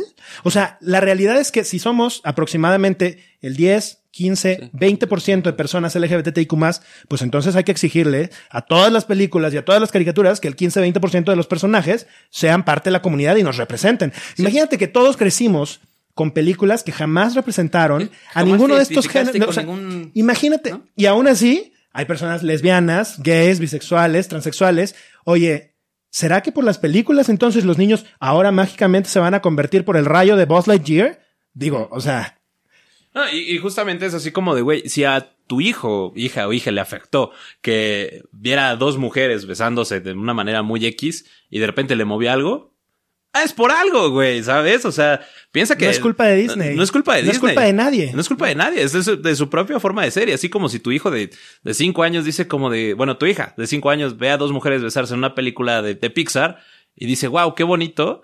Pues a lo mejor porque a ella se le pareció bonito y ya, ¿no? O sea, no es como que le afecte y se vaya a pervertir de alguna manera. Que... Y, y te voy a decir otra cosa. Si, si esa niña era, o sea, e- es lesbiana y vio la película, lejos de decir, ay, ahora sí va a ser, o sea, seguro, o sea, siempre iba a serlo, ¿eh? Lo único que estás logrando con ese tipo de películas es regalarle esperanza de que es posible vivir una vida así de bonita como aparece en la película, porque la, la verdad es que es un beso hermoso, o sea, es, es dos mujeres amándose y, y solamente es un beso, de verdad, punto un segundos. O sea, no, no es un beso así apasionado como lo que ves en Televisa. O sea, de Sí, verdad como el es porno que... ves todas las noches, señor, ju- que juzga. ¿no? Sí, porque, porque justamente usted, señor que juzga, sí le gusta ver lesbianas en, en, en el, en el YouTube diferente. amarillo. Es diferente. es que Es eso sí me prende.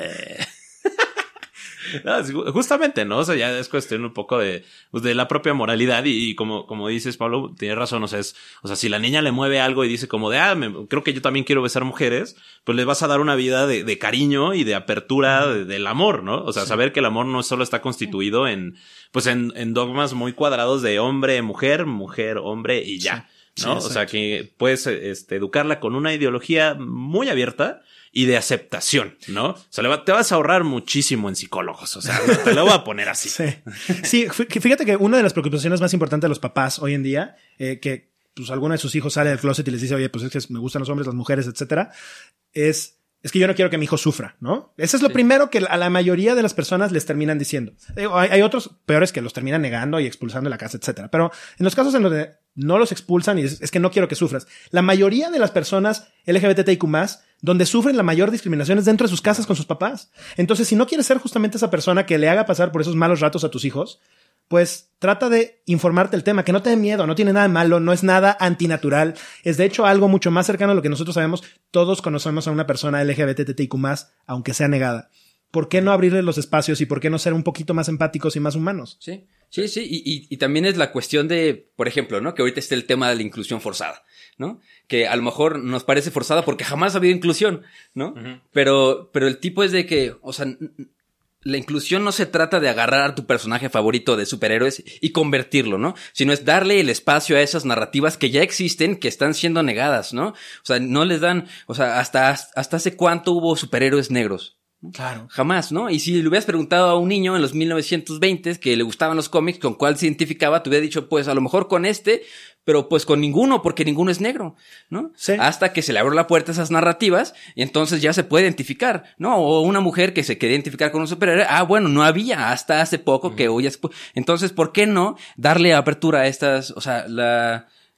Sí, y, y justamente lo, lo dice muy bien, este, hay un TikToker que se llama Magic, que es eh, rapero, pero rapea con, así como, hace improvisaciones como de, de temas sociales, ¿no? Ah, qué fregón. Muy, muy bueno, 100% recomendado. Este, justamente tuiteó eso, ¿no? De que están, están tan negadas las minorías que ahora cualquier tipo de exposición es inclusión forzada. O sea, y, y es muy correcto, ¿no? O sea, inclusive lo, lo vemos así como en, en Pinocho, ¿no? De que ya la, la hada madrina es una mujer afroamericana pelona, o sea que no tiene, no tiene pelo Sí, sí, y, y ya, y es así como que la gente, ay, es que, es que, es que, ¿cómo Se es posible? fea, Se ve que- fea, no, fea. no, no es estética y, es como, güey, sí, porque todos nos manejamos bajo la belleza eurocentrista, ¿no? Claro. o sea, no, o sea, y las hadas existen, ¿no? Y Ajá, hay- y aparte las hadas existen. Nos preguntamos más si el hada tenía pelo. No, güey. No existen las hadas. Ajá, o sí, digo. o sea, Ajá, sí, justamente, ¿no? Pero ¿sabes Entonces- quién sí existe? A lo mejor un afroamericano que se va a sentir identificado con ese personaje. supuesto. ¿no? sí, no, y no estamos hablando de uno, estamos hablando de cientos de miles. No, que es así como de a huevo, un afroamericano en Pinocho. Por o sea, fin. Por fin. O sea, es como cuando sale, por ejemplo, ya ahora la heroína latina, ¿no? Que todo el mundo decimos a huevo, una superior latina que, bueno, su superpoder es saltar muros, pero, pero, lo, inten- pero lo intentaron, ¿no? O sea, ya- o sea, sí, está bien, atraviesas ilegalmente a través de todos los universos. Pero bueno, habla español, ¿no? O sea, ya lo intentaron y ya ahí está y ya todo el mundo se siente muy feliz por allá, ¿no? Y sobre todo los mexicanos que somos súper egocéntricos de, a huevo, sí ha de ser mexicana, porque salta muros. entonces, eh, entonces sí es ya es una cuestión más de, eh, que inclusive mucha gente se mete con las empresas, ¿no? De, es que nada más venden, Sí. ¿no? Nada más quieren hacerlo por vender. Y sí. Ciertamente sí hay algo Sí. de eso. Claro que sí, porque vivimos en un mundo capitalista, ¿no? Donde hay que generar y la explotación de las minorías ahorita está de moda, ¿no? Entonces, eh, Siempre, pero- ¿no? Bueno, siempre, siempre ha estado de moda. o sea, sí. explotaciones diferentes. Ahora es una explotación económica al menos. Antes era explotación sexual, o sea, sí, de, de sí, sí, laboral, esclavitud, etcétera, ¿no? No, y, y, pero justamente lo, lo que también dice el Magic es que uno va empezando por la exposición. O sea, sea de como sea, la exposición ya está. Y aunque estos güeyes, pues está, bueno, está bien, quieren vender más playeras con arcoiris, al menos ya hay gente que pues, lo va a consumir para poder abrirse ante el mundo de, miren, compré una playera de 1600 varos que tiene un arcoiris, Sí. pero vean, o sea, me estoy expresando yo gracias a, a que esta empresa lo hizo. La hice más rica, sí, pero también a mí, está, a mí me está haciendo sentir cómodo. Sí, y yo creo que, a ver, obviamente, empresas que lucren y lo único que quieren hacer es, un- es marketing atrás de eso, pues me parece insuficiente, ¿no? O sea, ojalá que además de meterle un camión con un arco iris completo cada junio, pues también donen cierto dinero para que las personas estén de una manera mucho más digna, que también eh, aprueben dentro de sus trabajos roles en donde acepten a personas de la comunidad, etcétera, ¿no? O sea, que hagan labores y acciones mucho más consistentes, ¿no? Pero o sea, creo que el, el discurso tiene que ir evolucionando poco a poco, ¿no? Y tenemos Sí. también que ir hablando mucho más de estos temas, porque si no, la verdad es que nos vamos a quedar, pues, como si viviéramos en 1800 y Sí, pues eso. No. No, y, y aparte, por ejemplo, a mí lo que mucha gente me dice es que así como de, ay, güey, ya te vendiste. Y es como de, vato. No puedo, o sea, vato o mujer, no se podrán pensar tres minutos, o sea, échale tres este, Pesos pesos, de de, de, sinapsis. O sea, no podrán pensar de que yo tengo amigos que son parte de la comunidad, familiares que son parte de la comunidad y que no me gusta verlos que los discriminen, que los denigren, que se burlen de Y que ellos. quizá en y algún aunque momento no tenías- a nadie. Ah, y aunque no tuviera Claro. nadie, pues a mí no me gusta ver a la gente sufrir de esa manera, Claro. ¿no? Porque son cosas que a mí no me gustaría sufrir. Sí. Porque ya también está hablando de es que ya nos están discriminando a los héteros. Y es como de, Sí, que quizá, O sea- quizá no tienes los mismos privilegios que tenías antes para tú discriminar a otras personas, Ajá, ¿no? exacto. Sí, o sea, me, me da mucha risa. El otro día creo que en un programa de Televisa, eh, un, un presentador decía, es que ya ahorita las mujeres se enojan que hagamos chistes, los gays se enojan que hagamos chistes, los negros, se- güey, no mames. O sea, estuvo mal desde un inicio que se permitiera que se hicieran ese tipo de cosas. No es que nos enojemos, es que nunca debió haber sucedido.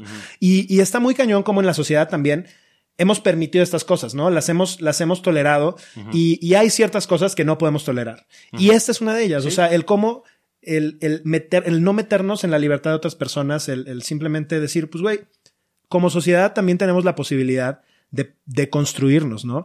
De que sí, tal vez hay ideas que durante 1800 años nos estuvieron es- enseñando de una manera, porque la realidad es eso. A alguien en algún momento de la historia se le ocurrió, porque pues para la iglesia era, y esto se lo platicábamos a los patrons, ¿no? O sea, era, era muy interesante decir, pues güey, si, si lo que queremos como iglesias es que crezcan nuestra, nuestra fe y La- la nuestros, nuestros feligreses, Feligreses. pues entonces, pues dos hombres no reproduciéndose no nos Son van a hacer patrons, crecer. Entonces, iglesia. pues mejor, mejor tenemos que em- empujar a que todo el mundo se reproduzca para que entonces no La- nos vayan a ganar la los otros. del diezmo. Exactamente. Sí, sí, justo. y entonces, a alguien en ese momento de la historia se le ocurrió la brillante idea de decir, pues entonces condenemos a las personas LGBTQ que en ese momento pues no se les llamaba así, por supuesto, pero entonces esa idea la venimos arrastrando desde entonces. ¿Por qué hoy en pleno 2022, con la cantidad de herramientas que tenemos, de información y de realidad y de ciencia que nos ha comprobado que efectivamente esto no es una enfermedad, no es una ideología, son simplemente derechos humanos iguales a los que todas las personas tenemos que tener? ¿Por qué no somos capaces de cuestionarnos y de entender que esto es posible y que esto es nuevo y que esto llegó para quedarse y que pues te va a costar más trabajo si te lo sigues negando a que si simplemente te abres y dices, oye, integremos a estas personas que por mucho tiempo han sido discriminadas y que la verdad es que no son más malas que lo que yo puedo hacer y perfectamente podrían construir un mejor mundo para todas y todos, ¿no? Sí, Sí, claro. Que también estaría interesante algún día platicar de la paradoja de la tolerancia, ¿no? De Karl Popper. Que dice, ¿no? Que la, que la intolerancia no debe ser tolerada, ¿no? Esa es la premisa Claro. de la... De arranque la, la palabra tolerancia es horrible, ¿no? Sí, Sí. sí, es, Es, horrible, es, de que los te tolero. soporto. Sí, sí, sí, sí, y, sí. y eso es mucho de lo que la iglesia ha hecho, ¿no? O sea, hay que tolerar a las personas. No, compadre. Sí, sí, sí, sí. Se llama Sí. aceptación y se llama respeto. Sí, eso- no te metas, no te metas con mis Porque- pasteles, porque, ¿no? justamente la, o sea, la tolerancia es como, bueno, sí te tolero, pero no en mi casa. Te soporto, pero te odio. Ajá, pero, exacto. pero no te puedo odiar públicamente, pero no, pero me das asquito. Sí, Pero sí, pero me das, justo. me das ish. Ajá, exacto. Entonces, sí, es una, es una cuestión muy, o sea, que está muy vinculada del miedo a lo nuevo. O sea, porque la humanidad es así. La humanidad le da miedo a lo nuevo totalmente y es el. Y por eso se da el rechazo y lo podemos ver históricamente. Pero pues también, o sea, yo, yo veo como esa esperanza de que, bueno, sí está bien, a lo mejor nuestros abuelos eran súper homofóbicos, nuestros papás a lo mejor un poquito, y pues ya nosotros ya vemos que es una evolución, ¿no? O sea, y, justamente ya el- la, la gran exposición que se está dando gracias a redes sociales, medios masivos de comunicación, es así como de, güey, o sea, ya la cuestión de la normalización, ¿no? Pero no una normalización como de la problemática, no. O sea, porque dice, porque no es así como el- la normalización de la violencia, de, "Ay, sí, ya es normal, aunque sabemos que está mal. No, una normalización de algo que es, pues, básico, que es el, el respeto Inclusión. al otro y la inclusión, ¿no? La aceptación, O sea, la aceptación. Porque también, o sea, y aparte, a mí me da risa porque le quieren meter a todos, ¿no? O sea, es así como de, bueno, si quieres ser, este, inclusivo, o incluyente, aprenda el lenguaje de señas, ¿no? Y así como de, para, para la gente sorda o braille para los ciegos. Y es como de, güey, ¿no te habrás pensado que hay gente sorda y Pero es gente, exa- exactamente gente el ciega? mismo discurso de, de, no, no, no, ¿cómo que Black Lives Matter? All Lives Matter. Ajá, sí, ¿No? justo, ¿no? Y es- Pues sí, o sea, claro, es, O sea, es sí, cierto, o sea- pero, pero la realidad es que tenemos que hablar específicamente de lo que hoy nos duele. Es- exactamente. Y tu vida no nos está doliendo, nos está doliendo la vida de esta persona que está siendo discriminada. Pongámosle más atención, Sí, sí, sí, porque a sí. lo que no le ponemos atención no cambia. Y creo que eso es algo como muy, muy importante, ¿no? Y ahorita justo que, que mencionabas, ¿no? Este proceso de evolución. Hace poquito justo le di un- el mensaje de graduación a los, a los chavos del TEC de Monterrey. Y, y les decía algo, ¿no? Hagámosle caso a Charles Darwin, que decía algo muy, muy particular que aplica perfectamente a este momento en la historia de la humanidad. Las especies que no logran evolucionar se extinguen. Si nosotros no logramos evolucionar este pensamiento, eventualmente nos- o sea, se, se van a extinguir personas y vamos a terminar haciendo daño a cosas que Sí, a co- no podemos seguir manteniendo este Sí. tipo de cosas. Nuestro pensamiento hoy nos da para más. Sí, colectividades enteras van a dejar de existir por el simple hecho de no actualizarnos en nuestro pensamiento. Completamente. Seamos la especie inteligente. Y ojo, no quiere decir que si dejamos, si empezamos a ignorar a las personas LGBTIQ van a de repente desaparecer. No, no, no. Van a seguir naciendo porque deja, te tengo una noticia y no sé si te habías dado cuenta. Sí, Todas sí. las personas LGBTIQ nacieron de personas heterosexuales. Hasta la fecha de Sí, hoy, todas nacieron de personas heterosexuales. Entonces, o sea, no es algo que, que, que se pueda controlar de esa manera como sí su- sucedía en, en algún momento con los zurdos, ¿eh? O sea, eso sí es un tema hereditario. sí, si son, si son zurdos ya saben que Yo soy hay zurdo. alguien en su familia siniestro. ¿eh? Yo soy zurdo, así que aguas. Otra interseccionalidad. El siniestro anda por ahí.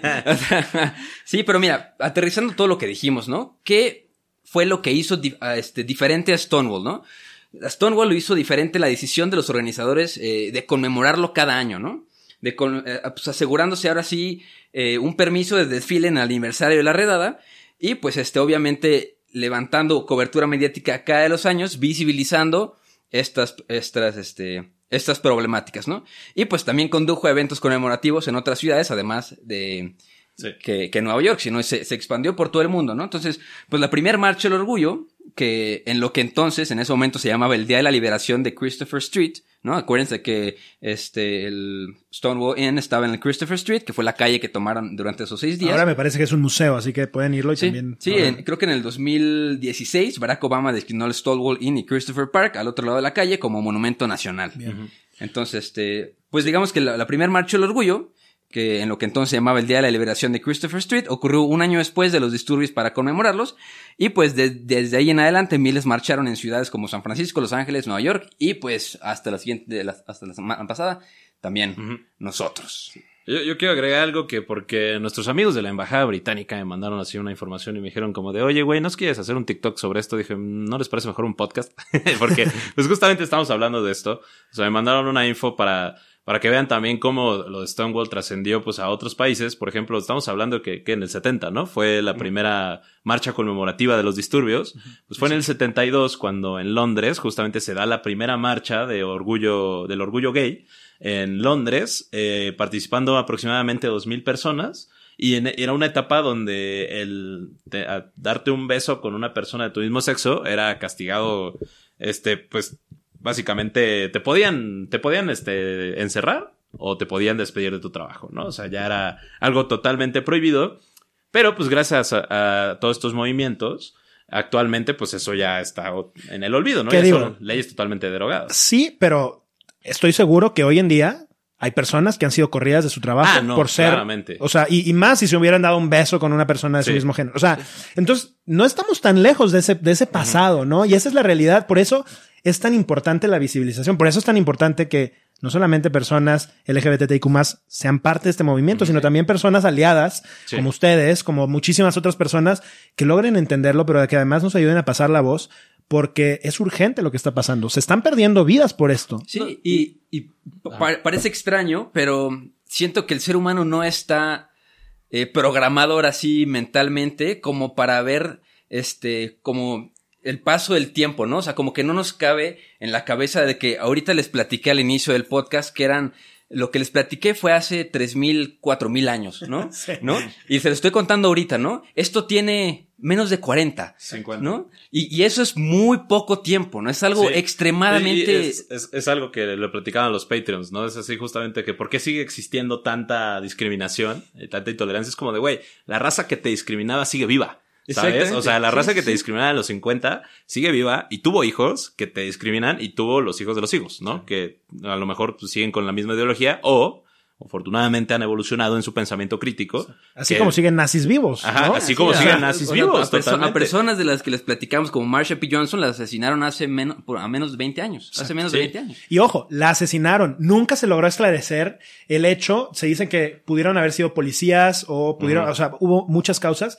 La policía hasta la fecha, hasta 2012 me parece que fue el último momento en el que abrió el caso, no quiso reconocer qué fue lo que había sucedido. Ap- apenas dijeron que no había sido suicidio. Durante muchísimos años Sí. se dijo que se había suicidado y sus amigos decían es que nunca se podía haber suicidado. Tenía tantos planes y tantas cosas a futuro que no, no tenía No, y- conductas de este y, tipo. Y que era una persona súper jovial, súper animada. Exacto. Sí, sí, sí. Entonces, e- es muy impresionante cómo también la vida y la historia ha puesto también en un, en un panorama muy degradante a justo estas personas y estos personajes, ¿no? Ustedes que están más metidos en, en cosas de historia, yo les preguntaría cuántas eh, personas importantes en la historia fueron mujeres, ¿no?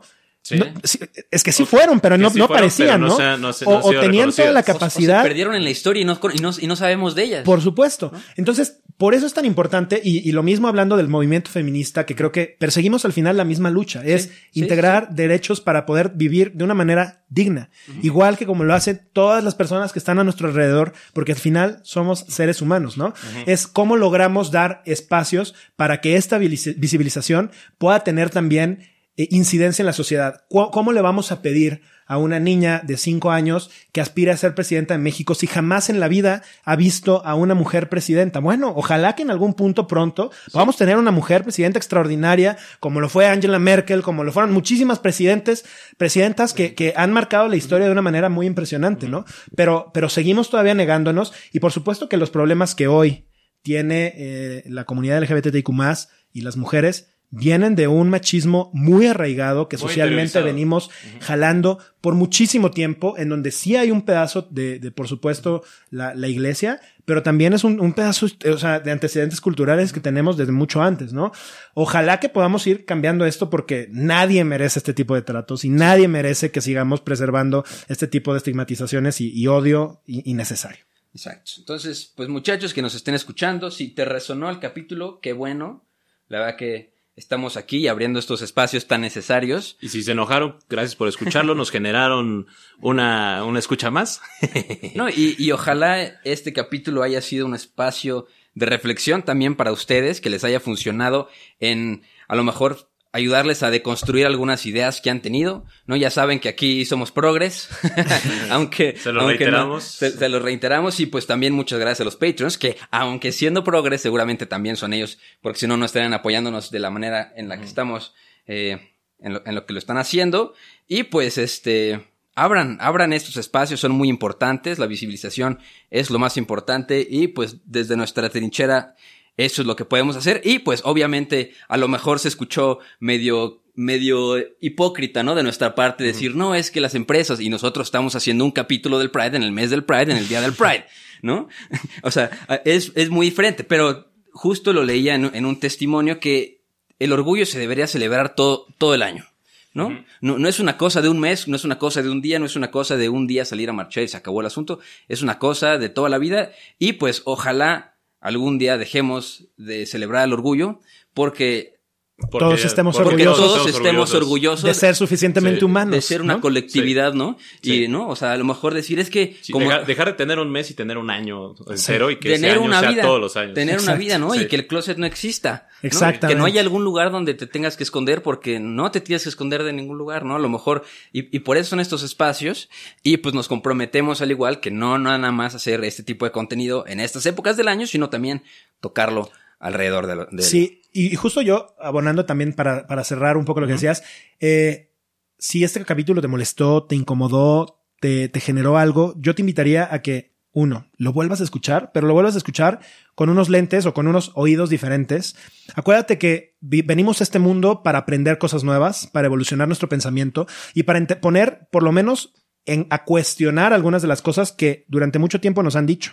Eh, como humanidad necesitamos hacerlo y estoy seguro que eventualmente vamos a llegar allá. Lo neguemos o no lo neguemos, la mayoría de las personas, y esto yo creo que no se trata de ser progres, se trata de entender Exacto. la dignidad humana, cómo funciona y pues esto al final del día terminará Sí, y- siendo y- sí o sí. Y, y- y al igual que le dijimos a los patrons hace ratito con la conversación que tuve con mis abuelitos, ¿no? O sea, a lo mejor si este capítulo no te resonó, utilízalo como un heads up, ¿no? Esto no, no va con la intención, a lo mejor hice un poco de hacerte cambiar de opinión y ver el mundo con otros ojos, sino que informarte, ¿no? El Sí. nuevo mundo en el que vivimos, el mundo ya cambió, el mundo es diferente, te adaptes o no. Acuérdense que no pueden juzgar sin conocimiento, no pueden criticar sin conocimiento y no pueden debatir sin conocimiento. Entonces, al menos ya tienen la contraparte de su pensamiento. Y para criticar Y ya tienen para- que conocerlo primero. Justo. Por eso voy a la embajada de Londres, raza. ¿no? Es que, es que mucha gente me dijo así como de, ay, le tiras mucho al capitalismo y vas a la embajada de Londres. Pues sí, güey. ¿De a poco Pues me ustedes no irían? La, reina me Pues al chupe, claro que sí. Pues, Una peda eso. gratis. Aun- Aunque no nos guste, por ejemplo, yo siendo ateo ya me leí la Biblia, el Corán, el Torah, la Sharia, la Sunna, el Pero ¿para qué? Pues para criticar tienes que conocer, ¿no? Entonces, si quieres... ¿Cómo sabemos lo que queremos si no conocemos el resto de las cosas, no? Exacto, o sea, exacto, es, sí. ese es justo parte de- Sí. del, del precepto. Y, y es parte del debate. Acuérdense que los debates no es para pelearse, sino para llegar a acuerdos o conclusiones. Exactamente. Entonces, pues bueno, mis estimados, muchísimas gracias por estar en este eh, incluyente capítulo. podcast. Eh, El- bonito el- el capítulo. Pridecast. El Pridecast, que la verdad espero que les haya gustado, que les haya movido algo. Eh, así que Este, Pero muchísimas gracias, Pablo. Acuérdense de seguir a Pablo en todas sus redes sociales. Sí. ¿Cómo estás? Arroba soy Pablo Marín en todas las redes. Todas y redes. de verdad, muchas gracias a ustedes por la Eh, invitación, tu- El podcast es Poder con Pablo Marín y. Sobredosis. Vamos Sobre. a estar hablando, hablamos de diferentes temas, principalmente política de una manera fácil, no metiéndonos en temas de, o sea, no, yo no represento ningún partido ni nada. La realidad es que lo que queremos hacer es justo abrir la conversación. Hace ratito lo decíamos a los, a los Ah, patrons. Necesitamos hablar más de política en este país porque las cosas están de la fregada justo porque los ciudadanos hemos elegido dejar de voltear a ver la política. Y cuando le dejamos de poner atención a algo, empieza a crecer quizás hacia los lugares en donde no queremos. Ojalá que podamos socializar más también los temas de política que luego resultan incómodos o luego los hemos crecido, no, no- crecimos con ellos como si fueran un tabú. Ok, bueno, muchísimas gracias, Pablo. Entonces ya saben que. Y, pues, ya saben, Gracias. muchachones. Eh, suscríbanse al Patreon, que ya saben que ese Patreon nos va. Necesitamos dos micrófonos más. Entonces suscríbanse al Patreon para poder importar dos micrófonos más. Y bueno, como Ya- terminamos, Iker. Como terminamos, que ya saben que no hay historia si no hay un. ¡Güey! Vámonos. Vale, muchas gracias. bye. bye. bye. Y se borra, ¿no? Me muero.